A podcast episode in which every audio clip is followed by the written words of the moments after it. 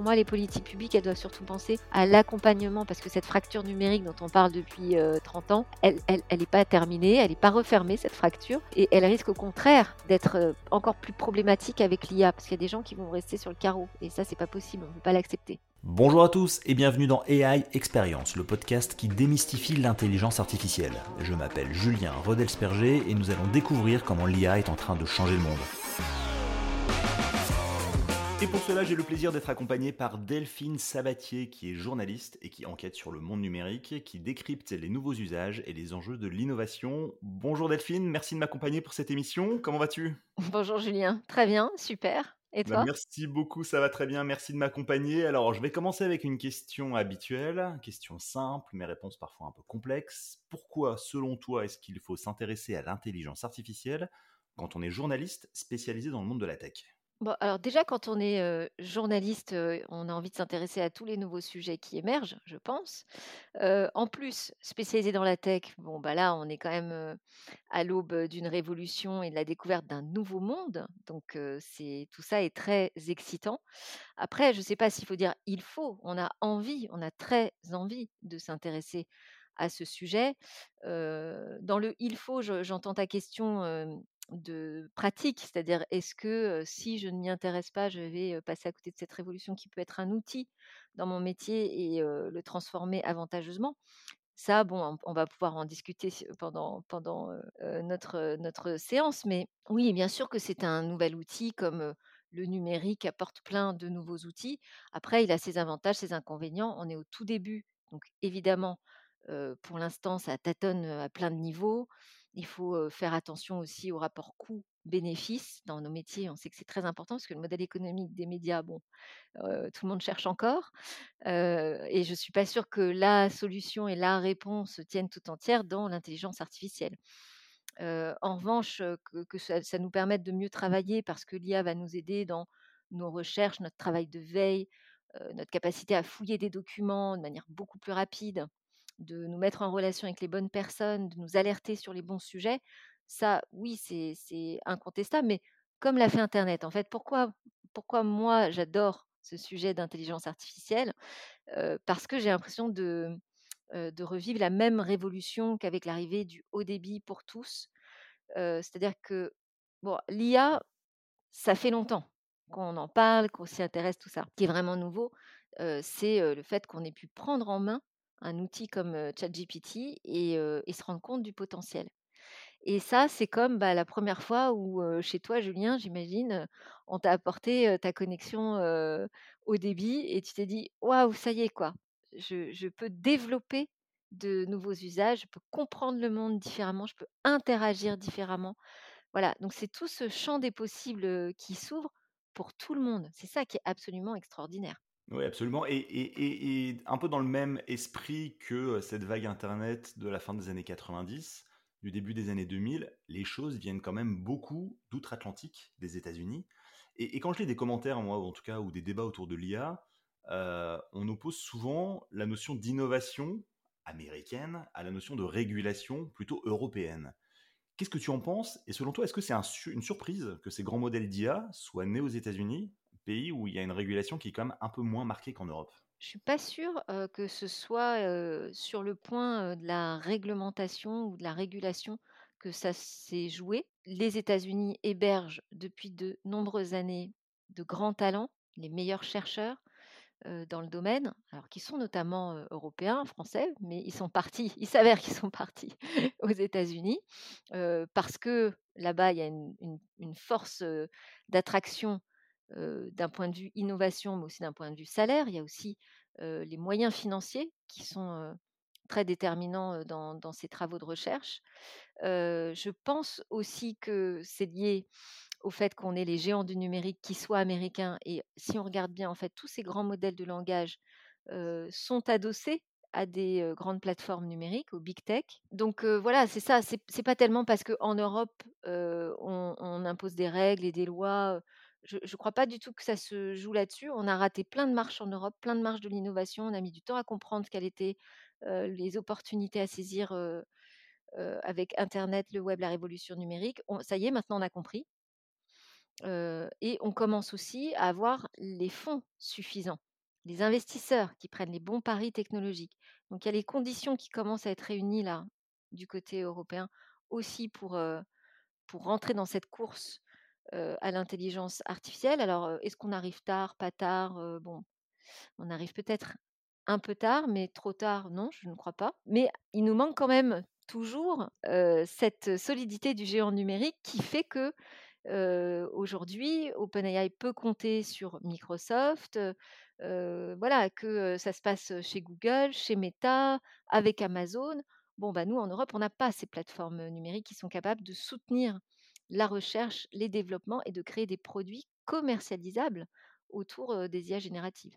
Oui, absolument. Alors, tu fais référence à, à OpenAI. Je précise, je précise pardon, qu'on enregistre cette émission au lendemain du week-end complètement fou Ouais. qui a vu euh, OpenAI se séparer de son patron Sam Altman, euh, où en 48 heures, il est passé d'OpenAI à Microsoft. Euh, et pour revenir sur, Sam Altman, en mai 2023, donc au printemps, il a affirmé devant le Congrès américain qu'une réglementation de l'IA serait bénéfique. Selon toi, qui t'intéresse beaucoup à ce milieu-là et à ces, questions, est-ce qu'il est sincère? Est-ce que c'est utile? Est-ce que c'est juste une posture de com? Et surtout, est-ce qu'il faut réguler l'IA et pourquoi? Ça a commencé par, heu, casser les règles à chaque fois, les innovations quand même, hein. C'est-à-dire que, je ne sais pas si je prends, là encore une fois, un exemple français avec l'arrivée d'internet haut débit dans les foyers. Ça s'est passé avec l'arrivée de Free qui a largement bousculé, la réglementation, autour du dégroupage, qui a qui a bousculé l'ouverture à la concurrence, qui a fait accélérer les choses.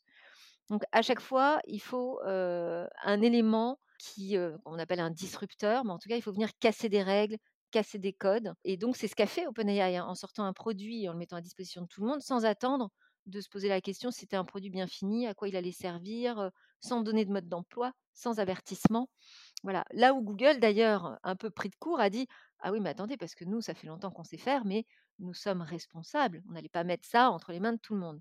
Donc il faut un côté un peu, heu, c'est pas voyou, mais il faut d'abord casser les règles en fait, heu, pour pouvoir innover.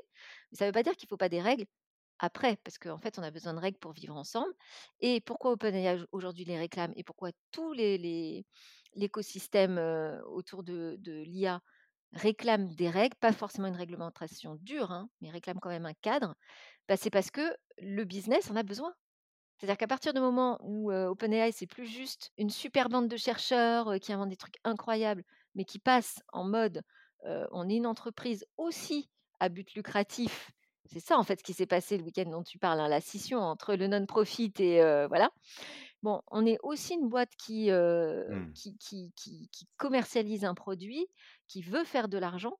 Bah, à partir du moment où on rentre dans ce business, le business a besoin de règles pour commercialiser partout dans le monde, ne serait-ce que ça, pour la sécurité du commerce. Donc oui, je pense que c'est honnête quand ils réclament des règles, ils en ont besoin. Et on peut bousculer les codes tout en réclamant des règles a posteriori? Est-ce qu'il n'y a pas une contradiction entre lui qui a, bousculé vraiment en disant je crée OpenAI, enfin je, je crée pas OpenAI, mais en tout cas je lance euh, du chat GPT, même si c'est pas totalement euh, bien ficelé, et quelques mois plus tard, on se dit bah en fait ça serait bien d'avoir des règles.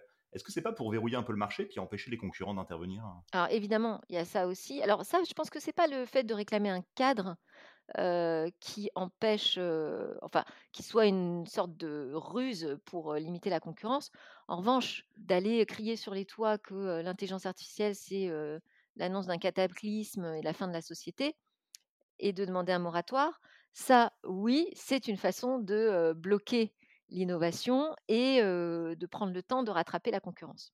Mais réclamer un cadre, non, je crois vraiment c'est tout le monde en a besoin pour avancer de manière sereine et dans un dans un monde économique, hein. Et puis, ils savent de toute façon, tous les acteurs de l'IA savent que le cadre juridique, il va prendre beaucoup de temps. Entre temps, l'innovation, elle continue. Les chercheurs d'OpenAI, ils se sont pas arrêtés en disant: «Bon, alors maintenant on a fait un truc, on arrête tout, on attend les règles, hein». Non, ils continuent à progresser énormément. Sam Altman laisse entendre que, heu, on est proche d'une IA, générale, bon, alors faut voir ce qu'il entend exactement par une IA générale, mais il laisse entendre qu'il y a des progrès spectaculaires qui sont, opérés, de leur côté. Il attend pas du tout la réglementation se mettre en place. Il dit juste: «Il va falloir nous donner ce cadre-là parce que nous, on avance très, très vite», justement. Et l'Europe n'est pas en reste, évidemment. D'ailleurs, fait intéressant, euh, c'est que l'Union européenne veut être la première euh, zone, euh, entité au monde à se doter d'un cadre juridique complet pour justement limiter les dérives de, l'IA. tout en sécurisant l'innovation. Donc là, on voit bien qu'on n'oppose plus finalement réglementation à innovation. Il y a un texte qui a été adopté en juin 2023. J'ai suivi les choses un peu de loin. Est-ce que tu peux juste nous repréciser un peu de quoi il s'agit, quel est le contexte et où est-ce qu'on en est aujourd'hui? On est, on est fin novembre? Ouais. Alors, bah, on n'est pas encore tout à fait au clair sur ce texte. D'abord, ça faisait longtemps que, l'Europe, planchait sur une régulation de l'intelligence, une réglementation, pardon, de l'intelligence, artificielle, mais d'un point de vue des usages. Donc comment faire pour, limiter les usages à haut risque? Donc ça engage déjà de définir qu'est-ce qu'un usage à haut risque? Pas simple dans un texte, qui va être figé alors que la technologie, elle, change et évolue tout le temps. Bon et en plein dans leur réflexion, boum, débarque ChatGPT, les IA génératives et là ils se disent: «OK, donc il faut qu'on revoie un petit peu notre texte, il y a ces grands modèles de langage qui arrivent, ces LLM, peut-être qu'il faut quand même qu'on régule, enfin en tout cas qu'on impose des règles, aussi sur ces, grands modèles de langage». C'est différent d'imposer des règles sur les usages, c'est 2 choses différentes. Pour bien préciser, l'Union européenne n'a pas attendu l'arrivée des LLM pour légiférer et s'intéresser au sujet, hein, c'est bien ça? Pour heu, légiférer, heu, si, puisque le texte n'est pas encore en vigueur, hein. Attention, l'AI Act n'est toujours pas entré en vigueur. On attend justement un texte finalisé en décembre, heu, mais il y a des oppositions fortes au au sein des États membres et il semblerait que ce texte puisse être retardé et n'accouche finalement enfin que le Bruxelles n'accouche du texte finalement qu'en 2024. On est encore dans cette incertitude. Mais oui, l'Europe n'a pas attendu les, larges modèles de langage pour penser aux dérives de l'IA, notamment en régulant la partie, reconnaissance, faciale. Mais sur les LLM, si, la réflexion est seulement maintenant en cours et Bruxelles réfléchit à imposer des contraintes spécifiques à ces modèles de langage pour que par, naissance, par design en fait, ils respectent certaines contraintes et là-dessus, tout le monde n'est pas d'accord, notamment la France et l'Allemagne ne sont pas du tout d'accord pour qu'on freine, l'innovation parce que là, ça voudrait dire qu'on interdirait aux grands modèles de langage certaines choses, qu'on leur demanderait une transparence totale et qu'on leur imposerait surtout une responsabilité sur les usages qui seront faits après. Compliqué. La position de la France dans ce domaine, c'est quoi? Est-ce que tu tu sais un petit peu?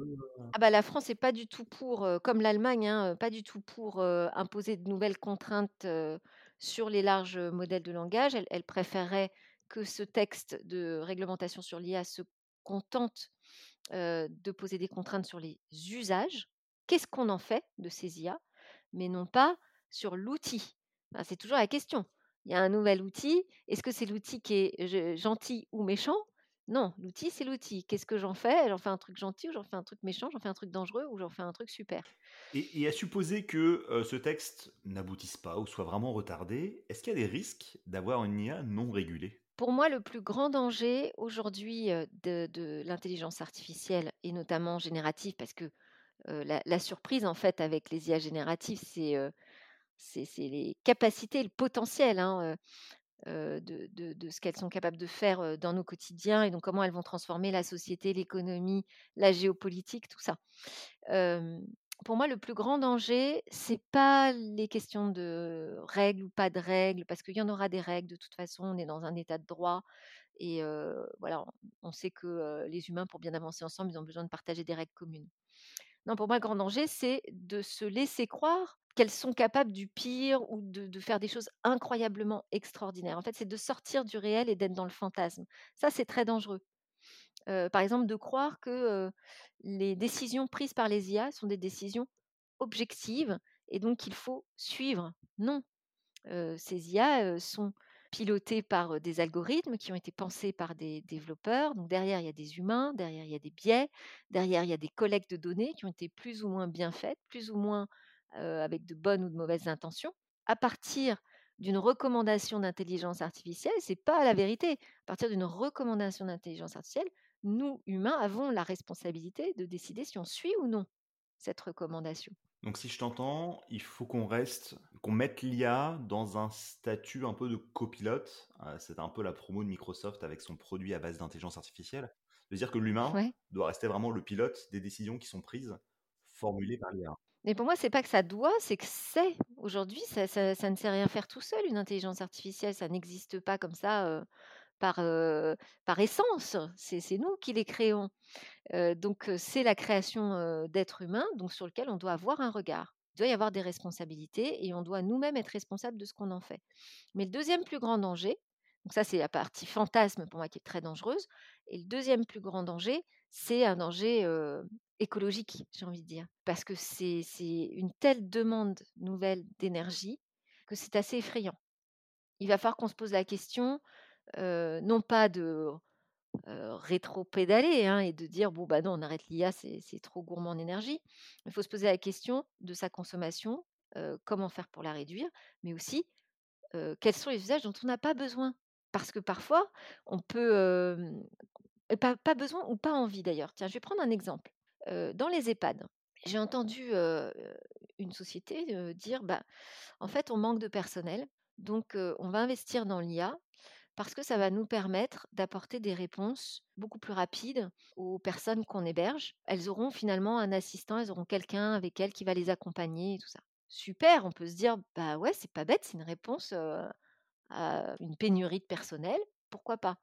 Bah, Moi, je me dis plutôt, euh, non, pourquoi on n'investit pas? Pourquoi investir en fait dans des, dans, des solutions numériques et pas investir dans les moyens humains. Pourquoi pas mieux penser la rémunération, par exemple, de ces personnels, trouver de l'incitation à embrasser ces métiers qui sont super importants. Donc voilà, c'est toujours une question, en fait, cette IA, elle va être, elle est énergivore, elle va l'être de plus en plus. Il va falloir faire attention à quand est-ce qu'on en a besoin et quand est-ce qu'on a vraiment envie de s'en servir et de substituer l'humain par une IA. C'est une question éthique hein, aussi, euh, cette question écologique. Est-ce que tu vois un mouvement éthique, éco-responsable autour de l'usage de l'IA, euh, comme on a pu avoir autour de l'usage, je sais pas moi, du plastique, des carburants, des énergies fossiles, etc. Toutes ces questions qu'on se pose en ce moment, c'est extraordinaire parce qu'on se les pose quand même au tout début de l'histoire. Euh, on a mis combien de temps pour s'interroger sur les hydrocarbures? On a mis combien de temps pour s'interroger euh, sur toutes ces questions environnementales? Trop, trop de temps. Là, ces questions d'éthique aussi, on les prend à la racine. Donc, moi, je suis assez positive et optimiste, hein, mais je me dis: «On prend le bon chemin». Voilà, on est en train d'écrire la page technologique et d'innovation en même temps qu'on écrit cette page sur l'éthique, l'éco-responsabilité et la place de l'humain et la question de l'intelligence humaine face à l'intelligence, numérique électronique. Voilà. Ce qui est un peu rassurant finalement, ça montre qu'on n'a pas perdu le contrôle. Exactement. Ça ça montre qu'on est des citoyens de plus en plus éveillés. Enfin, le monde, on a l'impression qu'il va de moins en moins bien, mais il va de mieux en mieux, heu, intellectuellement. Oui, on est beaucoup plus éveillés et puis ce ce numérique, heu, internet nous a reliés les uns aux autres. On est beaucoup plus puissants et je pense que la réglementation, tu dis, heu, on voit ça du côté de l'Europe. Eric Schmidt, le le patron de Google qui est venu mettre, on dit à peu près 100 000 d'euros dans un projet de recherche, d'IA en France. Il dit: «C'est super, la France avait tout pour réussir ça, mais le problème c'est que vous êtes là coincés avec Bruxelles». Oui, peut-être qu'en fait c'est pas à Bruxelles que ça va se passer. Moi je me dis: «Ces règles qu'on va écrire, il faudrait qu'on les écrive ensemble» et la voix que porte aujourd'hui la France et je pense l'Europe aussi, c'est autour d'une IA open source. Ça veut dire quoi? Avec de la science ouverte et tout ça. D'ailleurs, Meta aussi hein, embrasse ce discours. Et Yann Lequin, très tôt euh, de Meta, mais qui est français, a dit euh, si l'Europe veut avoir une carte à jouer, il faut qu'elle se positionne sur l'open source.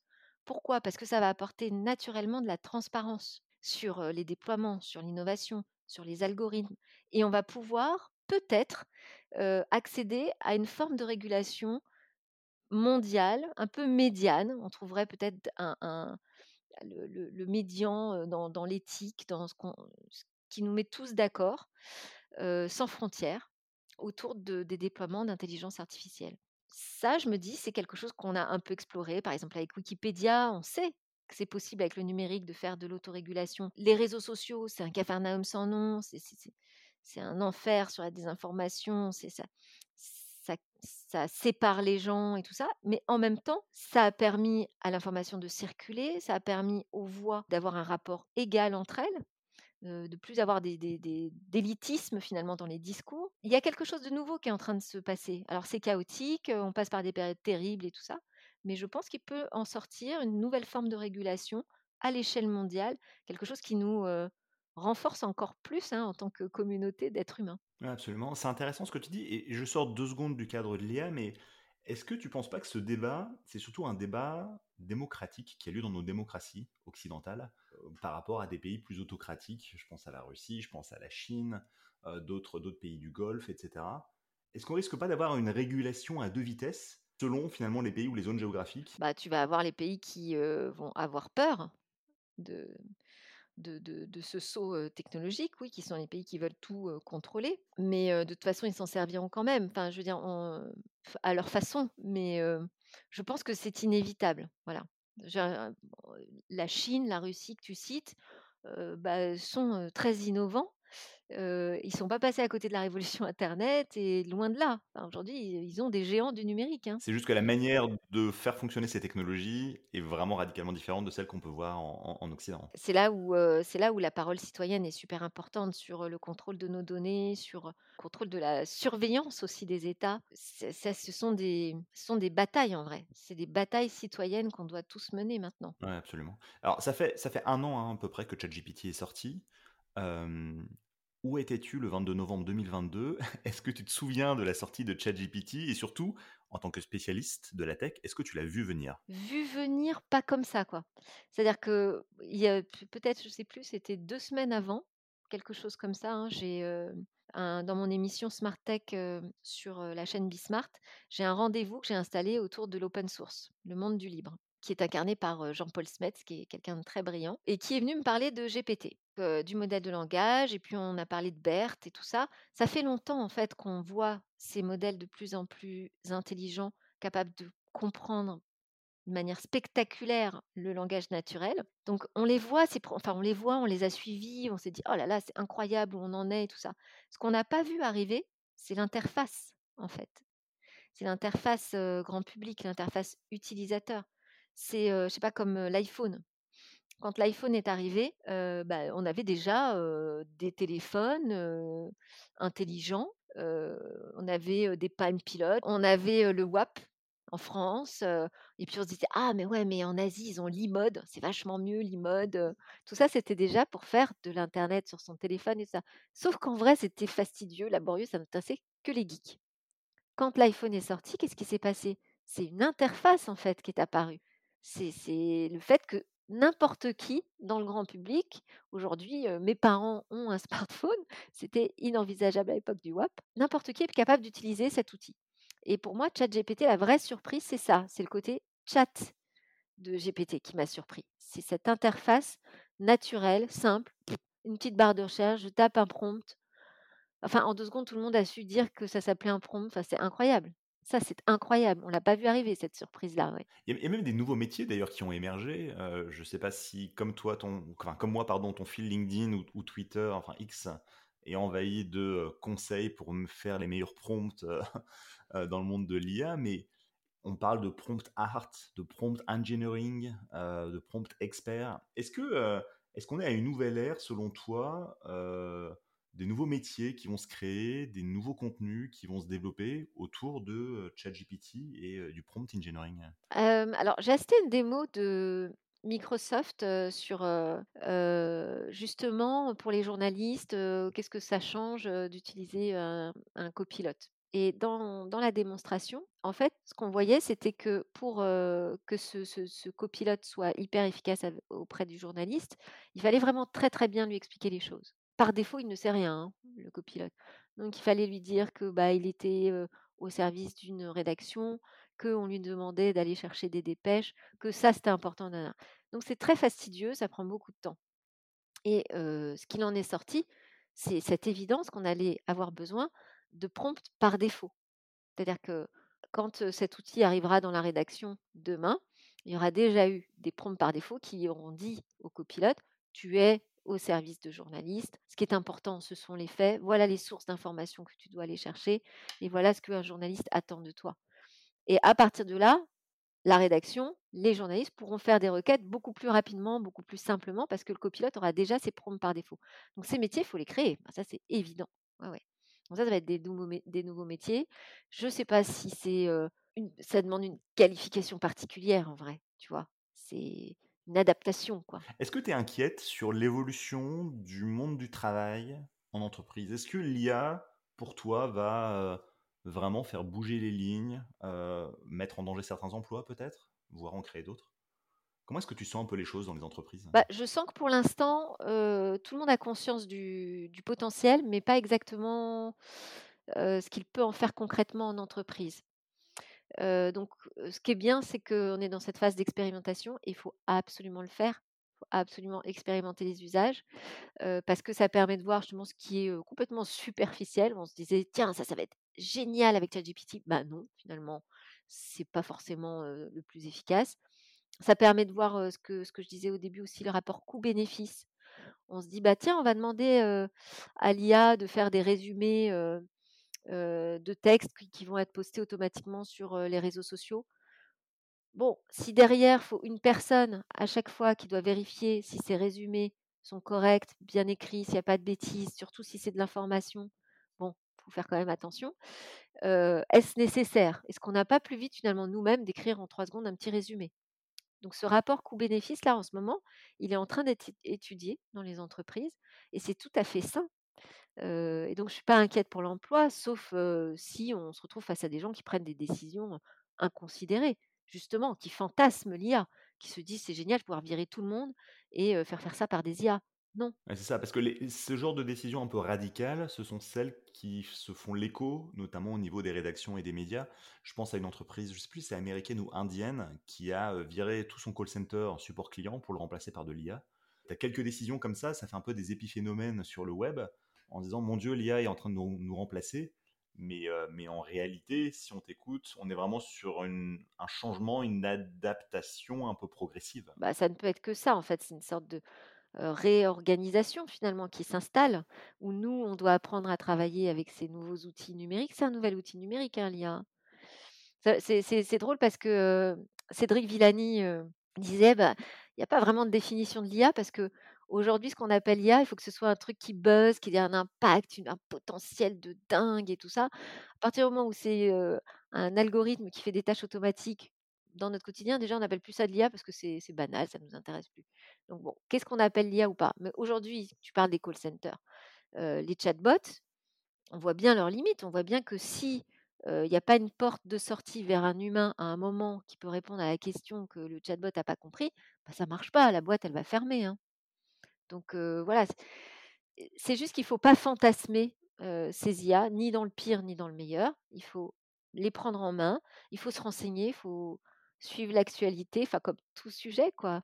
Il faut suivre ce qui ce qui se passe, essayer de le prendre en main et puis voir ce qui marche, ce qui marche pas. Essayer de penser nouvellement ces organisations, ça je pense que ça tous les entrepreneurs font ça. Tous les grands patrons font ça, réfléchissent sans arrêt à l'évolution de leur entreprise. Et justement, au fait de prendre en main ces nouvelles technologies, hem, selon toi, est-ce que nos décideurs publics, le gouvernement, les personnes qui nous gouvernent, nos députés, ministres et cetera, est-ce qu'ils comprennent le fonctionnement de l'IA? Et est-ce qu'ils comprennent la manière dont ça peut, heu, impacter la société française? Heu, je pense que comme tout citoyen en fait, hein, ils voient bien, ils voient bien que c'est une révolution et heu et que ça peut changer beaucoup de choses. C'est là où il faut il y a le temps politique, au sens noble, je veux dire, le temps de des politiques publiques, heu, qui doit être un peu plus lent que celui de l'innovation, parce qu'il faut prendre le temps de voir Pardon, je t'interromps, je ne sais pas si tu te souviens de cette déclaration de Bruno Le Maire il y a quelques mois, qui disait: «Dans 5 ans, l'Europe ou la France, je ne sais plus, va construire son OpenAI, dans 5 ans». C'était une déclaration complètement folle qui a fait énormément réagir. ouais, ouais, bon mais ça ça c'est les ça c'est les politiques. Moi moi, je dirais je Ouais. parlais plus de la politique. Quelle différence tu fais? Bah, la politique, c'est c'est, justement, c'est la construction de ces règles communes, heu, pour qu'on fasse, heu, société ensemble. Donc pour, la politique, pour les politiques publiques, je pense qu'il faut, adopter une démarche plus, lente de réflexion, attendre quand même de voir ce qui se passe avant de vouloir, prendre des décisions. Je vois là en France, je sais pas, chez vous, mais, il y a déjà des tests dans les services publics, des tests d'IA générative, mais c'est bien que ce soit présenté sous forme de test. Voilà. On se dit: «Bah, tiens, on expérimente puis on voit». On fait des retours d'expérience. Est-ce que ça peut permettre d'avoir un meilleur accès aux services publics? Peut-être. À quelles conditions? Mais il va falloir énormément accompagner. Pour moi, les politiques publiques, elles doivent surtout penser à l'accompagnement parce que cette fracture numérique dont on parle depuis, heu, 30 ans, elle elle elle est pas terminée, elle est pas refermée cette fracture et elle risque au contraire, heu, d'être, heu, encore plus problématique avec l'IA. Parce qu'il y a des gens qui vont rester sur le carreau et ça, c'est pas possible, on peut pas l'accepter. Ouais, on parlait on on parle notamment d'illectronisme, qui est cet illettrisme numérique, où des gens sont complètement démunis face à un ordinateur et donc forcément encore plus face à une intelligence artificielle. Ouais et puis à l'électronisme, on se dit toujours: «Ah oui, mais enfin bon, allez, c'est 3 personnes, bon, puis c'est pas nous, quoi». En revanche, nous, je pense qu'on est, nous aussi, nous-mêmes, confrontés parfois à des des des systèmes qu'on ne comprend pas, à des fonctionnements de services publics auxquels on n'arrive pas à accéder et ça crée une fracture. Quand je dois créer mon heu, je sais pas si, heu, vous avez essayé créer une identité numérique, heu, officielle, en France, c'est un sacré casse-tête, hein. Moi, ça m'a pris 3 jours parce que je m'énervais à chaque fois, donc je renonçais. Je me disais: «Bon, calme-toi, tu devrais y arriver quand même Delphine». Hem, ça ça il y a des gens qui n'ont pas, cette patience, qui n'ont pas, les mêmes astuces que moi pour y arriver, donc cette fracture numérique, je veux dire, elle elle concerne tout le monde en vrai. Je veux dire la l'accompagnement vers l'innovation, il doit être constant du point de vue politique. Ouais et et quand on est français et qu'on vit à l'étranger, on fait face à d'autres défis en plus. J'imagine. Alors je je cite une étude, du Conseil d'État qui disait, «L'IA ne se déploie encore que très progressivement dans les services publics de façon expérimentale», tu l'as souligné.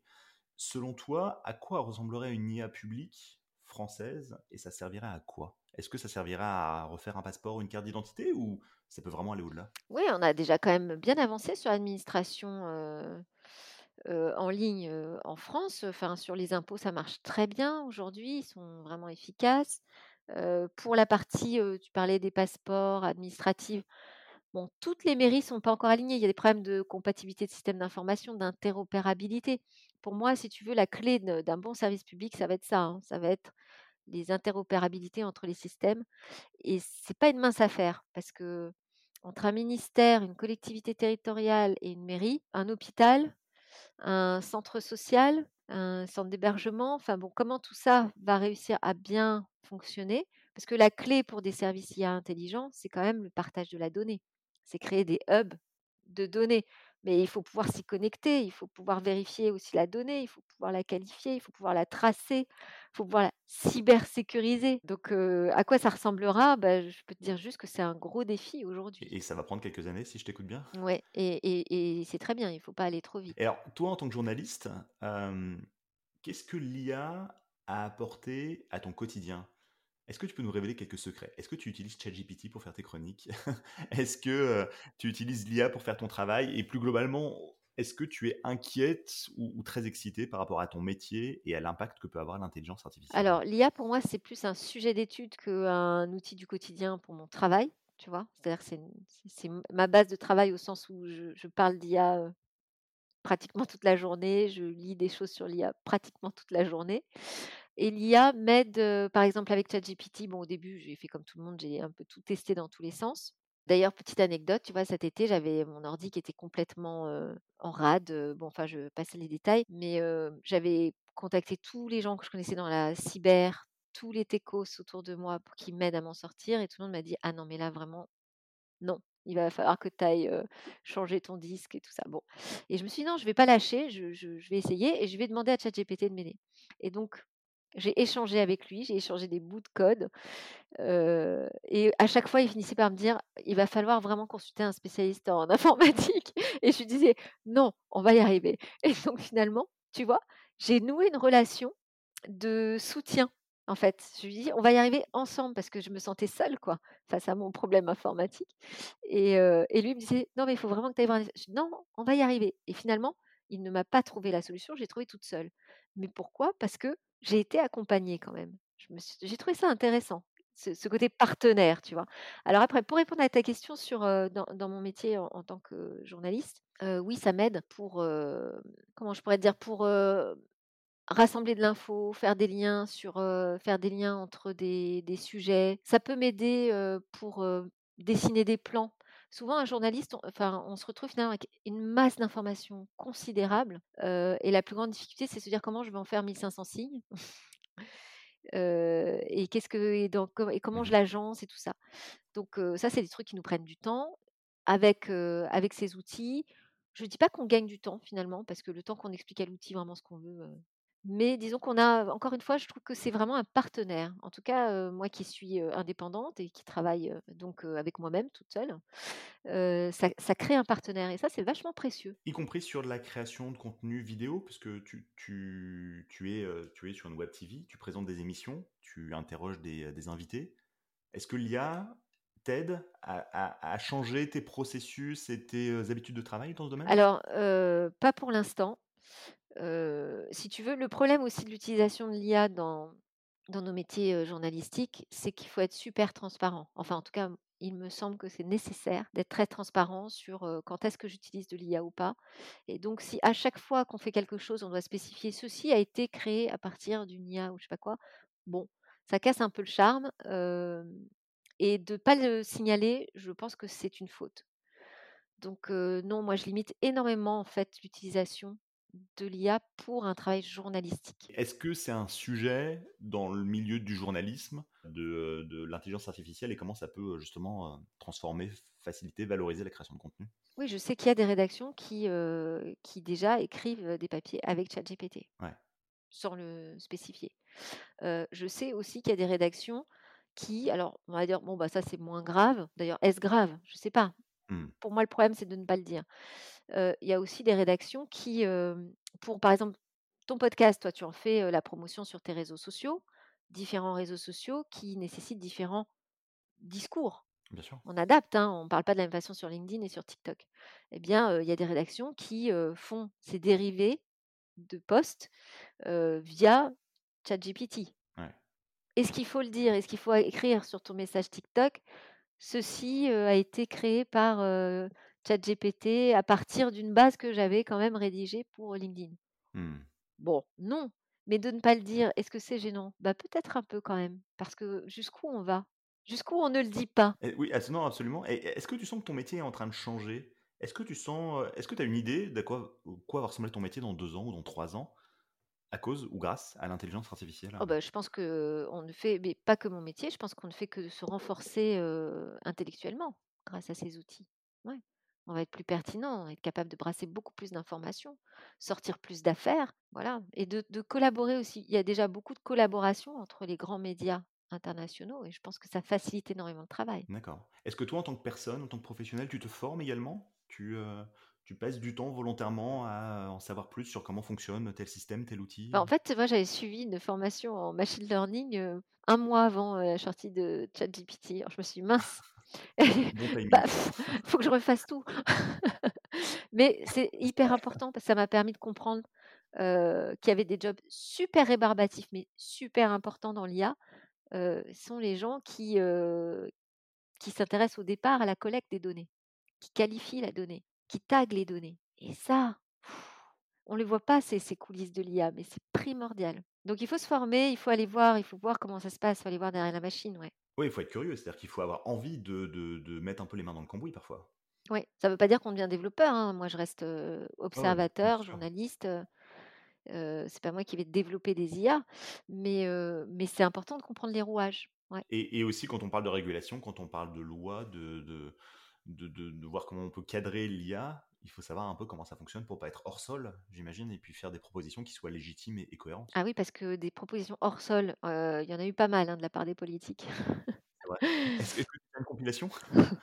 Non, mais je sais pas, par exemple, heu, la le le sur la loi, pour la régulation, heu et la sécurisation d'internet en France, la loi Sren, le projet de loi, puisqu'il n'est toujours pas adopté, il y avait cette idée de mettre fin à l'anonymat, sur internet. Bon, il a fallu expliquer qu'on n'est pas anonyme sur internet. Voilà, on n'est pas anonyme, on est, heu, on a une adresse IP, on est capable de remonter jusqu'à nous, il y a des ça prend du temps, c'est compliqué, il y a des ruses, il y a tout ça. On peut tromper la police, mais on n'est pas anonyme sur internet. Bon, bah, ça voilà, le politique, par exemple, dans son esprit, on est ano non. Donc il faut leur expliquer et du coup, ça leur permet de comprendre, où est-ce qu'il faut mettre ses efforts? Est-ce que ça vaut le coup de mettre des efforts sur, on va imposer aux plateformes du numérique américaines, de mettre le vrai nom des gens et non pas les pseudos?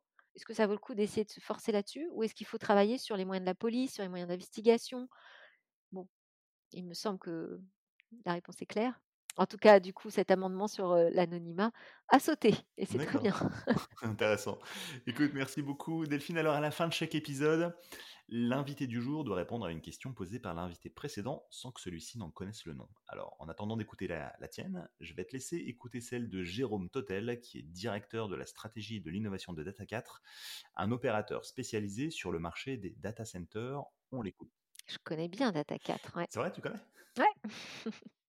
Je les ai déjà, reçus en plateau parce que, bah, je m'intéresse beaucoup au sujet des data centers qui est un autre aspect de l'IA, un aspect très, pratique, matériel et qui est, pas mal défié là, par ces nouveaux GPU qui arrivent hyper puissants, hyper consommateurs en énergie, très lourds aussi et le data center, c'est une question, d'atelier, quoi. et, et donc j'ai interrogé donc le directeur stratégie innovation de Data4 euh, il y a la semaine dernière. Euh, donc voilà, je vais te laisser écouter sa question. Du coup, euh, on l'écoute. J'aimerais savoir dans le futur quelles seront, quelle est la proportion des besoins pour euh, des besoins en, en, intelligence artificielle pour des besoins personnels dans notre vie quotidienne et quelle est euh, la proportion de besoins plus pour des entreprises dans notre dans notre monde professionnel? Euh, super question parce que c'est vrai que souvent les, les innovations sont d'abord arrivées dans le monde pro avant de, s'imposer dans le grand public. Là, avec l'IA, c'est complètement différent. Et je pense que c'est autant une révolution pour le grand public, pour tout à chacun, que pour les entreprises. ce qu'il y a, c'est ce que je te disais en citant Cédric Villani, c'est que parfois on utilise de l'IA, mais on dit plus que c'est de l'IA, parce que c'est tellement banal, en fait. Hein, tu vois je sais pas, le Siri sur son téléphone, Google Maps qui nous trouve le meilleur chemin. Enfin bon, il y a plein d'exemples d'utilisation au quotidien. Donc, je sais pas, on utilisera tous tout le temps de l'IA au quotidien, si ce n'est pas déjà un peu le cas. Et, et dans l'entreprise aussi. Donc plutôt, euh, on, on, on, commence sur la partie pro et après ça se développe sur la partie perso ou c'est l'inverse hein? Non, en général, c'est ça, mais avec l'IA, non, je crois pas. Euh, c'est non, c'est je, je, non, pour moi, on est à autant d'utilisation euh, dans dans un quotidien euh, du grand public que dans les importantes tâches que confieront les entreprises à ces IA. 50-50, si tu veux une proportion. Ok. Et pourquoi c'est important de démocratiser l'IA, selon toi? Euh, Est-ce que ça peut changer un peu, euh, je sais pas, l'enseignement, l'éducation, notre société est-ce que demain, on va être tous AI by design?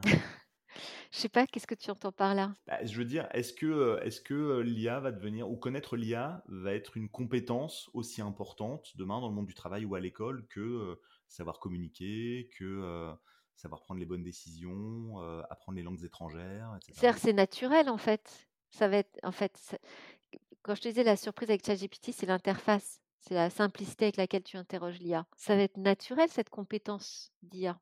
En fait, le job là des, des grandes plateformes, des euh, grands modèles de langage et demain des, des orchestrateurs, là, c'est tous ces chatbots qui vont nous permettre d'accéder à ces modèles de langage.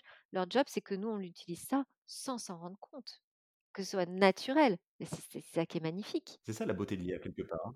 C'est qu'on bah oui qu'on va pouvoir, utilise l'IA sans euh, savoir de, à qui on va demander de nous faire un résumé de cette super conférence euh, à laquelle on a assisté, on ne se dira pas, ouh là là, il faut que je développe une compétence d'IA pour euh, récupérer un compte rendu. Non, c'est ça, c'est, ça va être, ça va pas être une compétence qu'on va développer, c'est un outil qu'on nous met entre les mains et qu'on va naturellement utiliser. D'accord, intéressant. Effectivement, je n'avais pas vu les choses comme ça. Euh, à toi à présent, Delphine. Quelle question est-ce que tu aimerais poser au prochain invité, sachant que tu ne connais ni son nom, ni son prénom, ni sa fonction? Et que tu me le donneras pas, c'est ça? Et que je ne te le donnerai pas. ah ben alors moi, peu importe qui c'est, j'aurais envie de demander si vous y croyez, vous, à un géant du numérique en Europe? Question simple, pertinente. Parfait. Non, j'aime beaucoup. Je valide. Je poserai la question. Je te transmettrai la réponse, évidemment. Merci beaucoup pour ta participation. Delphine Sabatier, je rappelle que tu es journaliste, spécialiste du numérique. Merci d'avoir participé à ce podcast. Merci pour ton émission, Julien. Merci. Au revoir. Si vous avez aimé cet épisode, n'oubliez pas de vous abonner à l'émission sur votre plateforme de podcast préférée. Votre soutien compte et vos commentaires peuvent aider à partager cette expérience avec d'autres.